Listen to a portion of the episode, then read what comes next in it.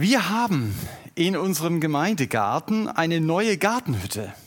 Wenn ihr nachher rauskommt, könnt ihr sie einfach mal anschauen. Jemand hat dieses Projekt übernommen und alle waren sich einig, wenn die Person dieses Projekt in die Hand nimmt, dann wird es was. Die kann das. Wenn du an deinem Auto äh, siehst, dein Auspuff klappert, und ich dir im Überschwank meiner Hilfsbereitschaft anbiete, du, ich kann ihn dir anschweißen, dann hast du das Problem nicht mehr. Dann kann ich dir jetzt schon sagen, in nüchternem Zustand, du wirst nachher eine Menge Probleme haben. Mit den Löchern, die ich dir in dein Auto gebrannt habe, da musst du jemanden suchen, der sie dir wieder zuschweißt, weil ich nämlich nicht schweißen kann. Also das heißt, es kommt nicht nur darauf an, dass jemand sagt, hey, ich mache das, sondern die Frage muss natürlich auch sein, kann der das denn überhaupt, was er da behauptet? Wenn hingegen ich dir meinen leiblichen Bruder empfehle und du siehst, was er schon geschweißt hat, dann wirst du sagen, okay, das glaube ich, der kann das, der wird auch den Auspuff an mein Auto wieder anschweißen können, weil der schon viel kompliziertere Dinge gemacht hat. So funktionieren wir als Menschen. Ich traue jemandem etwas zu, wenn ich gesehen habe, der kann das. Oder wenn ich es von anderen gehört habe, ja, das funktioniert wirklich bei ihm, der hat es hinbekommen. Und stell dir jetzt mal vor, du bekommst die Aufgabe, du hast fünf Brote, so ist die Aufgabe. Ja, also wenn wir die mal hier hinlegen, du hast fünf Brote, eins, zwei, drei, vier, fünf, ja, oder fünf Brötchen. Und äh, du hast auch noch mal zwei Fische, ein bisschen mager ausgefallen, aber ihr wisst, was gemeint ist. Also du hast diese Dinge und du sollst jetzt mit diesen fünf Fischbrötchen 5000 Männer mit ihren Familien satt machen. Ich weiß nicht, wer von euch dann sagt, okay, das ist genau eine Aufgabe, die ist meine Kragenweite. Also wenn hier von 5000 Männern oder gleich die Rede sein wird, dann muss man natürlich davon ausgehen, bei diesem Ereignis, da waren ja auch noch Familien, da waren Kinder. Also bei einer Familie von ungefähr vier Personen, mal so im Durchschnitt gerechnet, waren das 20.000 Leute. Wenn du hier den Platz in Ulm hast, äh, dann habe ich die Leute nicht gezählt. Also das war mir jetzt doch nicht so wichtig, äh, 1, 2, 3, 4, 5 dort zu zählen. Aber meine Schätzung, das mögen vielleicht 10.000 Leute sein. Also das heißt, die war, da waren noch mal so viele Leute, die satt bekommen werden sollten. Und dann ist das die Aufgabe ja noch nicht zu Ende. Der kleine Rest ist ja nur, du sollst dann noch diese fünf Brote, die fünf Brote in Stücke brechen und damit sollen diese zwölf Körbe voll werden. Und dann ist die Aufgabe erledigt. Ich weiß nicht, wer von uns das kann. Also ich kann das nicht. Und die Frage ist, wer kann das? Es geht ja gar nicht. Und die Antwort ist, Jesus kann das. Er kann das nicht nur. Was mich einfach fasziniert ist, er hat das gemacht. Wir können das in der Bibel nachlesen in einem Tatsachenbericht und den möchte ich mit euch zusammen heute Morgen lesen. Markus 6 ab Vers 30. Damit setzen wir unseren Gang durch das Markus-Evangelium fort. Markus 6 ab Vers 30. Da heißt es, und die Apostel versammelten sich zu Jesus und sie berichteten ihm alles, was sie getan und was sie gelehrt hatten. Und er sprach zu ihnen, kommt ihr selbst allein an einen öden Ort und ruht ein wenig aus. Denn diejenigen, die kamen und gingen, waren viele und sie fanden nicht einmal Zeit, um zu essen. Und sie fuhren in einem Boot allein an einen öden Ort. Und viele sahen sie wegfahren und erkannten sie und liefen zu Fuß von allen Städten dorthin zusammen und kamen ihnen zuvor. Und als Jesus aus dem Boot trat, sah er eine große Volksmenge und wurde innerlich bewegt über sie, denn sie waren wie Schafe, die keinen Hirten haben. Und er fing an, sie vieles zu lehren. Und als es schon spät am Tag war, traten seine Jünger zu ihm und sagten, der Ort ist öde und es ist schon spät am Tag, entlass sie, damit sie auf die umliegenden Höfe und in die Dörfer gehen und sich etwas zu essen kaufen. Er beantwortete und sprach zu ihnen, gebt ihr ihnen zu essen. Und sie sagen zu ihm, sollen wir hingehen und für 200 Dinare Brot kaufen und ihnen zu essen geben? Er aber spricht zu ihnen, wie viele Brote habt ihr? Geht hin, seht nach. Und als sie es festgestellt hatten, sagten sie, fünf und zwei Fische. Und er befahl ihnen, dass sie sich alle nach Tischgemeinschaften auf dem grünen Grase lagerten. Und sie lagerten sich in Gruppen zu je hundert und je fünfzig. Und er nahm die fünf Brote und die zwei Fische, blickte auf zum Himmel, dankte und brach die Brote und gab sie den Jüngern, damit sie ihnen vorlegten. Und die zwei Fische teilte er unter alle. Und sie aßen alle und wurden gesättigt. Und sie hoben auf an Brocken zwölf Handkörbe voll und von den Fischen. Und diejenigen, die die Brote gegessen hatten, waren 5000 Männer. Und zugleich nötigte er seine Jünger, in das Boot zu steigen und an das jenseitige Ufer nach Bethsaida vorauszufahren, während er selbst die Volksmenge entlässt.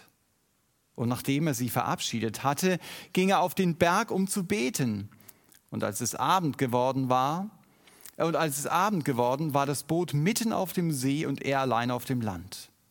Und als er sie beim Rudern Notleiden sah, denn der Wind war ihnen entgegen, kommt er um die vierte Nachtwache zu ihnen, indem er auf dem See einherging und er wollte an ihnen vorübergehen. Sie aber sahen ihn auf dem See einhergehen und meinten, es sei ein Gespenst. Und sie schrien auf, denn alle sahen ihn und wurden bestürzt. Er aber redete sogleich mit ihnen und spricht zu ihnen, seid guten Mutes. Ich bin es.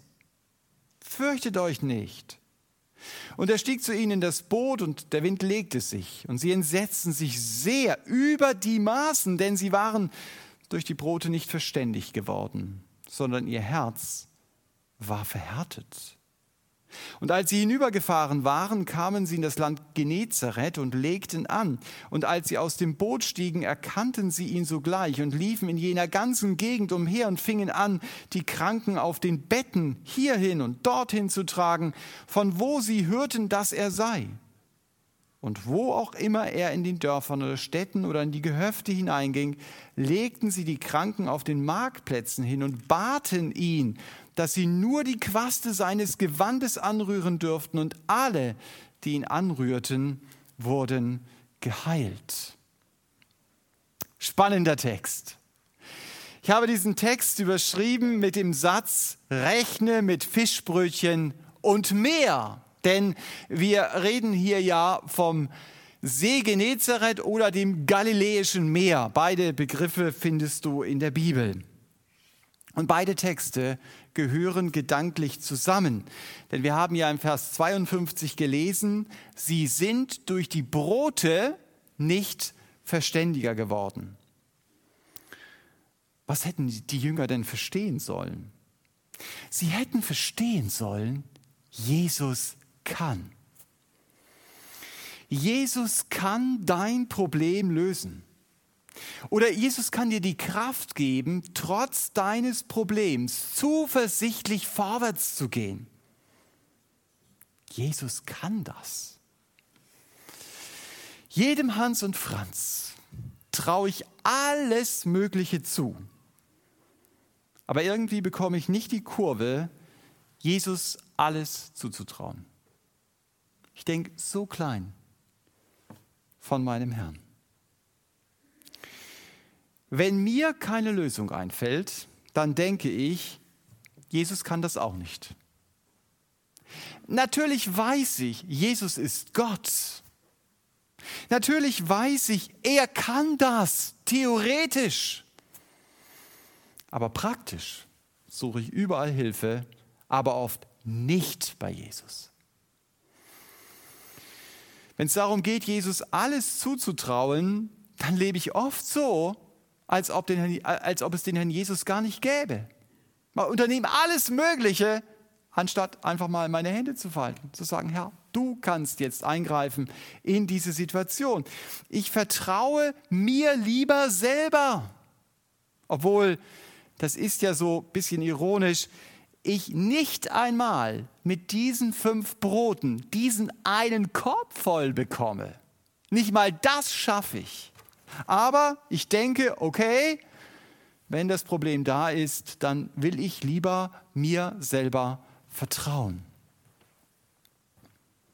Der Jesus möchte, ich soll ihm vertrauen. Und es fällt mir so schwer.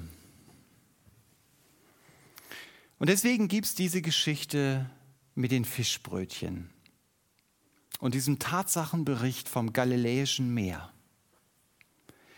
damit ich mich immer wieder daran erinnere und damit in mir die Überzeugung wächst, der Jesus kann das. Die Jünger kommen also in Vers 30 zu Jesus und sie erzählen ihm, was sie alles können, was sie getan haben, was sie gelehrt haben.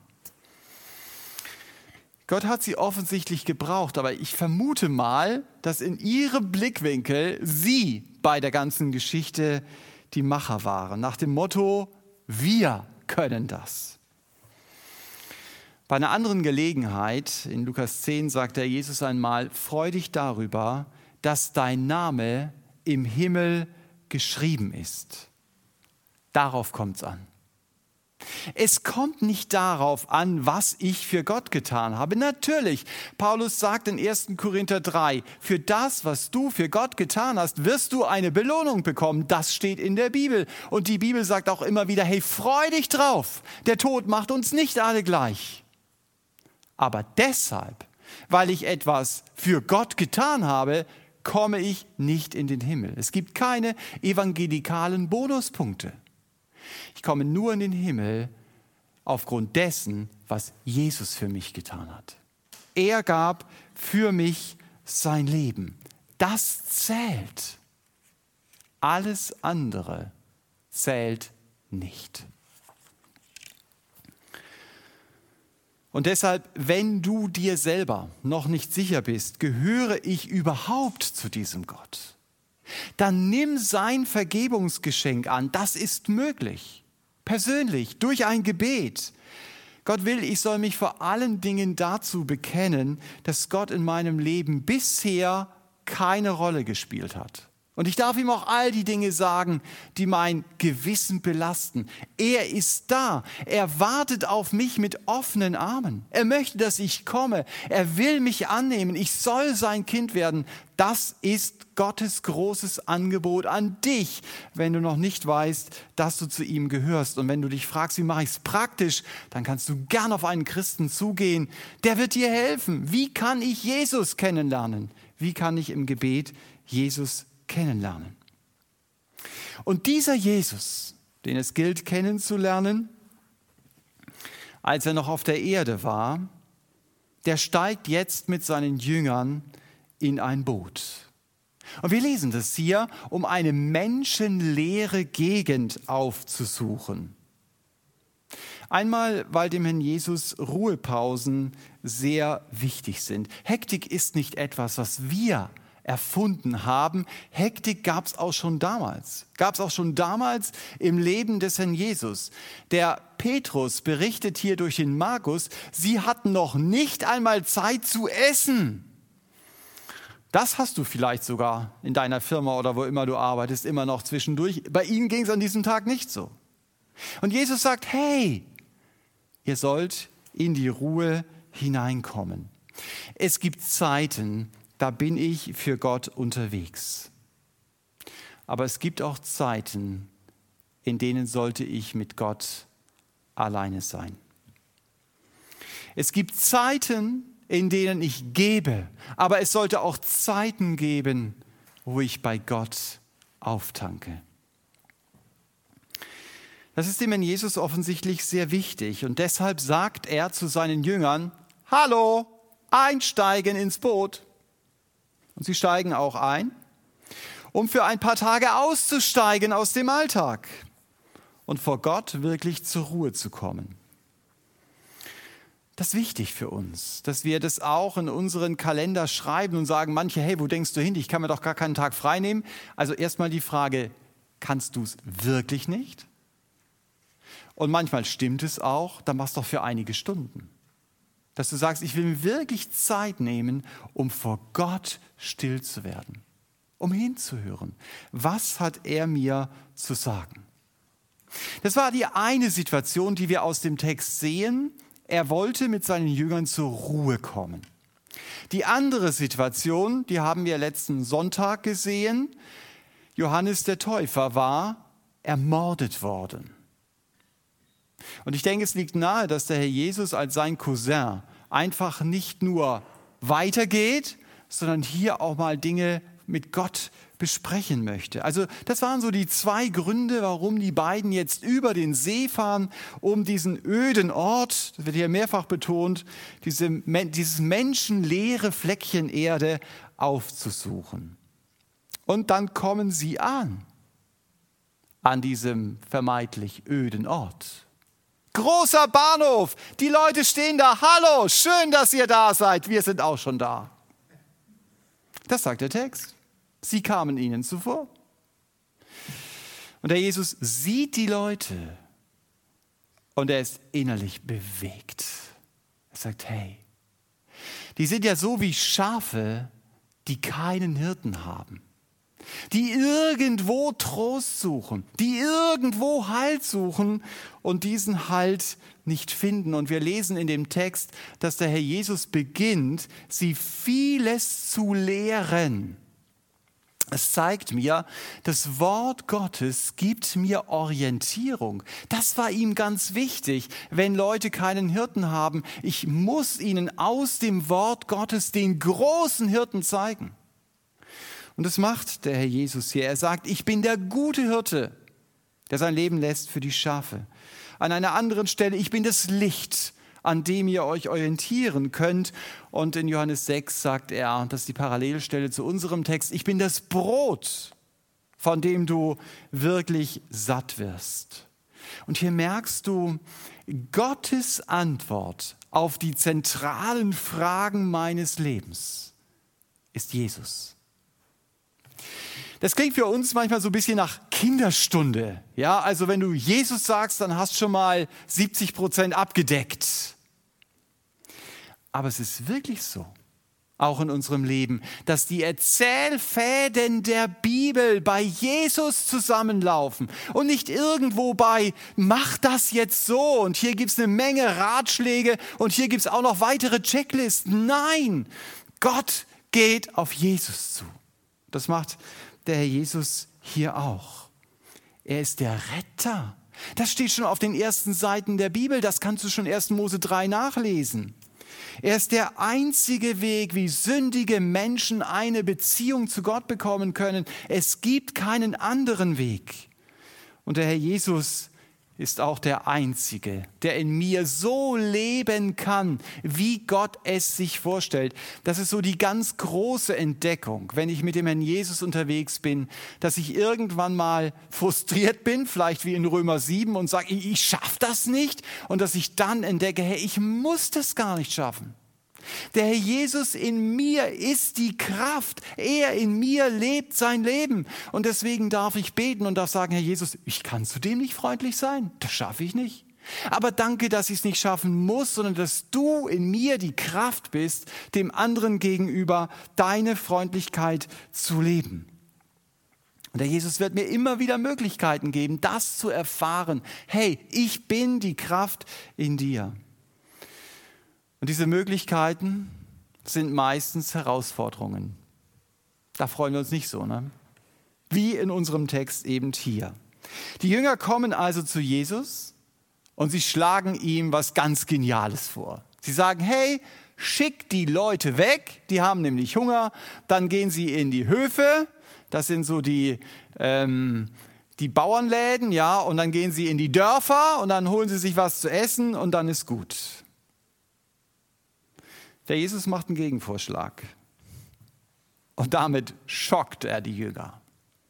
Vielleicht schockt er dich manchmal auch in deinem Leben mit seinen Gegenvorschlägen. Er sagt, gebt ihr ihnen zu essen.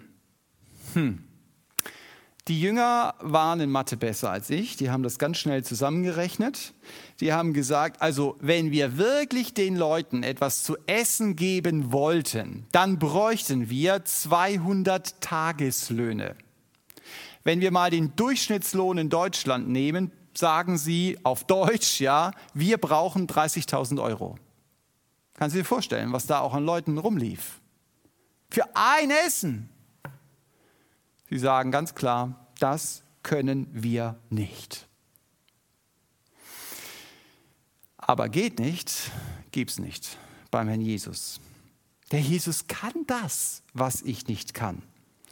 Er fragt, wie viele Brote habt ihr? Ja, komm, geht hin, seht nach. Sie sehen nach und sie sagen ihm, fünf Brote und zwei Fische. Wenn du den Paralleltext liest in Johannes, dann wirst du sehen, da war ein, Betonung liegt bei Johannes auf kleiner Junge. Und dem hatte die Mama paar Fischbrötchen eingepackt, fünf an der Zahl. Und sie kommen jetzt und sagen, wir haben hier fünf Brote und zwei Fische. Da frage ich mich, sag mal, das ist doch das, was der kleine Junge mit hatte, oder? Habt ihr nichts dabei gehabt? Hat keiner von den 20.000 Leuten irgendwas dabei gehabt? Die sagen, sie haben fünf Brote, aber das ist eigentlich im Rucksack des kleinen Jungen zu suchen. Dieser kleine Junge, der beeindruckt mich. Er hat gegeben, was er hatte, und es war nicht viel. Gemessen an den Leuten, die um ihn herum standen. Und normalerweise hätte das, was er hatte, nichts bewirkt, außer dass sein eigener Magen leer geblieben wäre. Und dafür hat es die Mama eigentlich ihm mitgegeben. Aber er gibt es den Jüngern. Und vielleicht denkst du manchmal auch, hey, wenn ich so begabt wäre wie der Julian oder wie die Judith, ja, dann, dann würde ich Jesus das natürlich zur Verfügung stellen. Das können wir immer gut. Mit den Gaben der anderen zu kommen und sie Jesus dann zur Verfügung zu stellen. Aber ich auf mein Leben schaue, was soll ich denn Jesus geben? Das ist nicht viel, was ich ihm bringen kann. Die Nachricht dieses Textes ist, du musst Jesus gar nicht viel bringen. Das ist doch eine gute Nachricht. Er will deine Kraft sein. Er will deine Weisheit sein. Wichtig ist, dass du ihm das zur Verfügung stellst, was du hast. Und was Jesus dann daraus macht, das ist doch nicht mehr meine Verantwortung. Da muss er dann etwas machen. Es geht für mich nur darum, dass ich es ihm auch zur Verfügung stelle. Und ich denke, das kann ich von diesem kleinen Jungen lernen. Der hat fünf Brötchen, zwei Fische, das gibt er her. Und jetzt geht's los. Der Herr Jesus nimmt dann mal dieses eine Brötchen, sorry, jetzt kommt das nächste Bild. Vielleicht noch mal als Bemerkung. Ich habe mir da ein bisschen Gedanken drüber gemacht. Ich habe hier nur Brötchen, weil ich glaube, die Teigware war nicht mehr. Die konnten ja keine dicken Brote irgendwie in einen Ofen packen. Die hatten nur ein bisschen Holz. Also waren es wahrscheinlich solche Fladenbrote. Der Jesus nimmt sie und er fängt an zu brechen und sagt, Philippus, komm mal her, mach mal deine Hand auf, so, pack's mal rein. Äh, und hier kriegst du noch was. Und dann, Andreas, komm mal her, ne? wir packen dir auch noch was rein. Und dann kommen die anderen, Johannes, du hast noch nichts. Und dann gehen die Jünger los. Dann haben sie äh, das Brot da und dann ist da Ben Jakob und dann bitteschön und bitteschön, ja, wir brauchen noch ein bisschen mehr. Ja, bitte sehr. Und irgendwann ist deine Hand leer. Was machst du dann? Dann gehst du zurück zu Jesus. Es scheint in diesem Text nicht so zu sein, dass die Jünger einfach losliefen und äh, wurde immer mehr, mehr, mehr, mehr, mehr, sondern er gibt ihnen und sie geben den Leuten. Das ist mein Plus, abhängig zu bleiben von Jesus.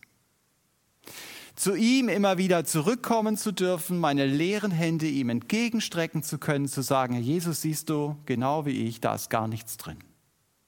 Aber danke, dass du in diese Hände etwas hineinlegen kannst, dass du etwas hineinfüllen kannst. Und das, was du mir gibst, das, das kann ich den anderen geben. Ich glaube, das ist, was die Jünger hier in besonderer Weise erleben. In meiner Hand wird es weniger, aber nicht in der Hand des Herrn Jesus. Von ihm darf ich immer wieder bekommen. Und wenn ich eben denke, ich kann das nicht und ich habe das nicht und das funktioniert auch wieder nicht, dann darf ich mich an diese Fischbrötchen erinnern und sagen, danke Herr, dass du hast und dass du kannst und dass du auch Gnade schenken kannst, dass es funktioniert. Der Apostel Johannes, Parallele von Markus, erklärt mir dann, diese Fischbrötchen sollen mir zeigen, Jesus ist alles, was ich brauche. Er selbst, so steht es in Johannes, ist das Brot des Lebens. Er ist meine Kraft. Er ist der, der mich wirklich satt machen kann in meinem Lebenshunger. Und ich kann bei ihm meinen Hunger stillen. Ich glaube, ganz wichtig. Wo stillen wir unseren Hunger? Ich musste schmunzeln, als ich letztens einer Predigt zuhörte und jemand sagte, viele Christen können sich über ihren überdimensionalen Fernseher äh, so ein Spruchband kleben und da sollte dann draufstehen, kommt zu mir alle, die ihr mühselig und beladen seid. Ja, also, dass ich sage, da gehe ich, oh, da kriege ich das, was meine Seele möchte.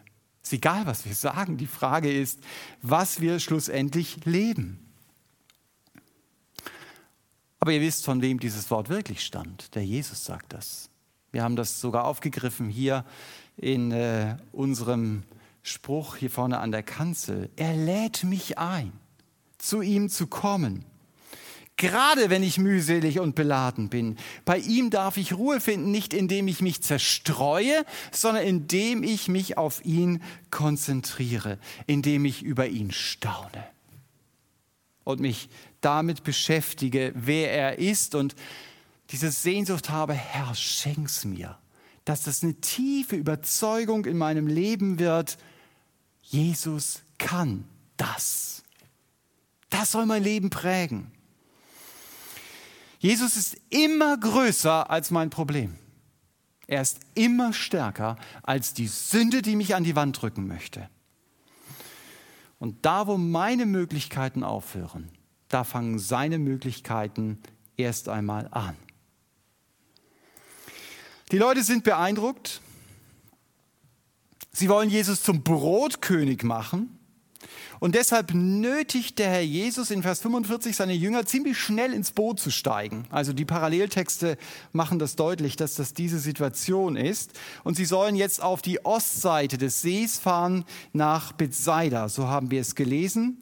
Und er selbst macht das, was er ursprünglich vorhatte. Deswegen war er ja an diesen Ort gekommen, um einfach still zu werden vor Gott. Und das macht er jetzt. Und seine Jünger, sie sind auf dem See und er verbringt Zeit im Gebet, Zeit mit Gott. Wenn der Jesus das nötig hatte, wie mega nötig habe ich das? Dass ich stille werde vor Gott und dass ich sage, Herr, und was ist jetzt von deiner Seite für mein Leben dran? Letztens hat jemand mal gesagt, Bibellesen bringt Erkenntnis über Gott. Beten bringt Erfahrung mit Gott. Ich glaube, das ist wahr. Wenn wir in Gedanken jetzt beim Herrn Jesus stehen, mit ihm auf den See hinabschauen, auf den See Genezareth, dann sehen wir, wie die Jünger gerade eine negative Erfahrung machen, beziehungsweise in einer ziemlich großen Herausforderung stehen. Sie sind auf dem See unterwegs und sie werden von einem massiven Fallwind überrascht. Ich habe das selber mal am See Genezareth erlebt. Das kommt von jetzt auf gleich und du stehst dann großen Nordseewellen gegenüber. Und die Jünger, die standen nicht nur diesen Nordseewellen gegenüber irgendwo am sicheren Ufer, sondern die waren mitten auf dem See. Das bedeutet, da schlagen die Wellen über ihnen zusammen und du stehst eben in dieser Herausforderung, kommen wir da durch oder werden wir qualvoll ertrinken. Plötzlich gegen Morgen kommt Jesus zu ihnen auf dem Wasser. Und sie glauben, das kann nur ein Gespenst sein, denn auf dem Wasser kann niemand laufen. Das bedeutet, das war für sie viel naheliegender. Wäre die Frage, an was glauben wir, wenn wir da irgendwo in der gleichen Situation wären, jemand läuft auf dem Wasser vorbei, würden wir auch sagen, okay, es kann eher ein Gespenst sein als der Herr Jesus. Das sagen sie damit ja aus. Die Jünger hatten gerade erlebt, Jesus kann. Er kann aus fünf Broten 20.000 Leute satt machen. Und zwölf Körbe bleiben noch übrig. Ne? Für zwölf Gemeinden nach dem Gottesdienst kannst du da hinstellen. Aber die Jünger denken, diese Wellen, die kann der Herr Jesus nicht beherrschen. Ich muss euch ehrlich sagen, mir geht es ganz ähnlich in den Wellen meines Lebens. Da habe ich gerade, gerade das Fischbrötchen gegessen. Habe es vielleicht noch in meiner Hand.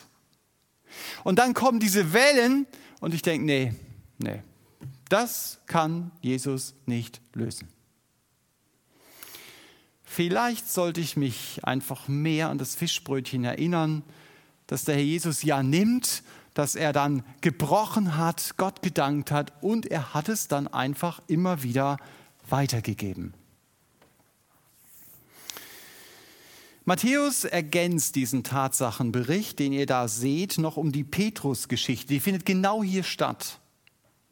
Ja, also der Petrus sieht den Herrn Jesus und er hört mal auf zu zweifeln. Der sagt, ey, wenn du auf dem Wasser läufst, dann kann ich das ja auch. Also sag mir, ich soll kommen, dann bin ich bereit. Und Jesus sagt, ja, komm. Petrus startet durch. Es klappt bis er den Wind spürt, bis er die Wellen sieht und dann fängt er an zu sinken.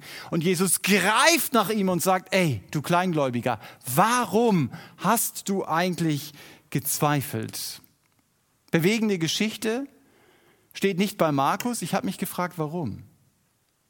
Denn hier erzählt ja Petrus durch Markus, was passiert ist. Und er verschweigt seine Geschichte.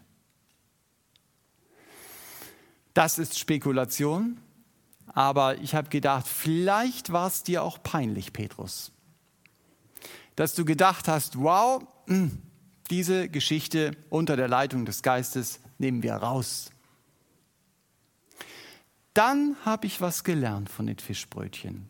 Wenn es mir peinlich ist, an Situationen zu denken, an denen Gott deutlich gemacht hat, ich kann und ich gedacht habe, nee, Gott kann nicht. Das wünsche ich mir, dass mir das peinlich ist und dass ich nicht sage, naja, das war ja auch ganz selbstverständlich, wie konnte ich auch ähm, nur daran denken, dass Gott das kann, dass ich bin ja Mensch und so weiter. Aber das ist die Herausforderung dieses Textes, ihm wirklich zu vertrauen. Zu allen Jüngern sagt der Jesus hier in Vers 50, seid guten Mutes, fürchtet euch nicht, ich bin's, ja, so ein Wort für die nächste Woche. Jesus ist da mitten in meinem Sturm und er möchte, ich soll ihm vertrauen. Ich soll glauben, hey, Jesus kann das. Jesus ist da und der Sturm ist weg. So kann es sein. Aber so muss es nicht sein. Es kann auch sein, du erlebst Jesus mitten im Sturm, der Sturm bleibt, aber du weißt, hey, ich bin geborgen in meinem Herrn. Das ist meine Sicherheit nichts anderes. Jesus hat alles in der Hand und ich bin in seiner Hand. Das ist, was ich lernen soll. Und das bringt mich innerlich zur Ruhe, auch wenn mir der Wind um die Ohren pustet. Wer die Paralleltexte liest, merkt, die Jünger kommen ja gar nicht in Bethsaida an. Das war ja eigentlich ihr Ziel, zu dem sie unterwegs waren, sondern in Kapernaum. Da würde ich jetzt nicht zu viel Spekulation reinlegen. Wahrscheinlich sind sie abgetrieben. Stell dir das mal vor, du siehst sie da ne, im Geiste, die Jünger stapfen erschöpft ans Land, durchnässt, durchgefroren, entkräftet. Und plötzlich sehen sie etwas, was sie denken lässt, Oh nein, Schreck, lass nach. Da sind sie wieder, die Menschenmenge, die da schon wieder steht und winkt. Sie wollten und wollen ihre Ruhe. Aber die Leute kommen mit ihren Kranken und die wollen geheilt werden, nicht nur an diesem Tag. Da hat es noch nicht mal Aussicht, so, aber ab morgen eine Woche Urlaub oder so. Nein, es ging die nächsten Tage und Wochen. Und die Leute, sie haben sich ganz dicht um den Herrn Jesus gedrängt. Sie wollten seine Quasten anrühren, so lesen wir es hier. Das sind die Fäden, die Juden bis heute an ihrem Gürtel tragen. Nach 5. Mose 22 sollen diese Fäden sie an Gottes Wort, an Gottes Gesetz erinnern. Und wenn ich diese Quasten berühren will, dann muss ich natürlich ganz nah an Jesus herankommen. Ich muss glauben, Jesus kann das. Er kann mich wirklich heilen. Und viele haben das auch erlebt. Sie sind gesund geworden. Das ist so die dritte Machtdemonstration des Herrn Jesus, wo auch der Markus zeigen will, Jesus ist wirklich der Messias, an den du glauben darfst. Und wisst ihr, was mich am meisten an diesen Geschichten fasziniert? Ich habe es vorhin schon mal gesagt. Sie sind wahr.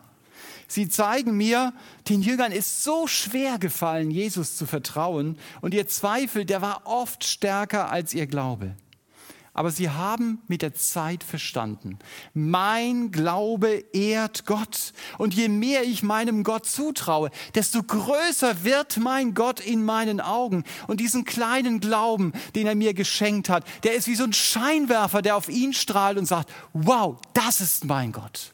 Ich darf ihm wirklich alles zutrauen. Und deswegen zum Schluss, ihr erinnert euch an das Thema, ey, Jetzt, die muss ich euch noch zeigen, die Folie. Äh, das ist die Folie gewesen. Nein, aber es ist die Folie. So, jetzt guckt ihr euch die an. Er hatte sich aufgehängt. Die kommt wahrscheinlich noch.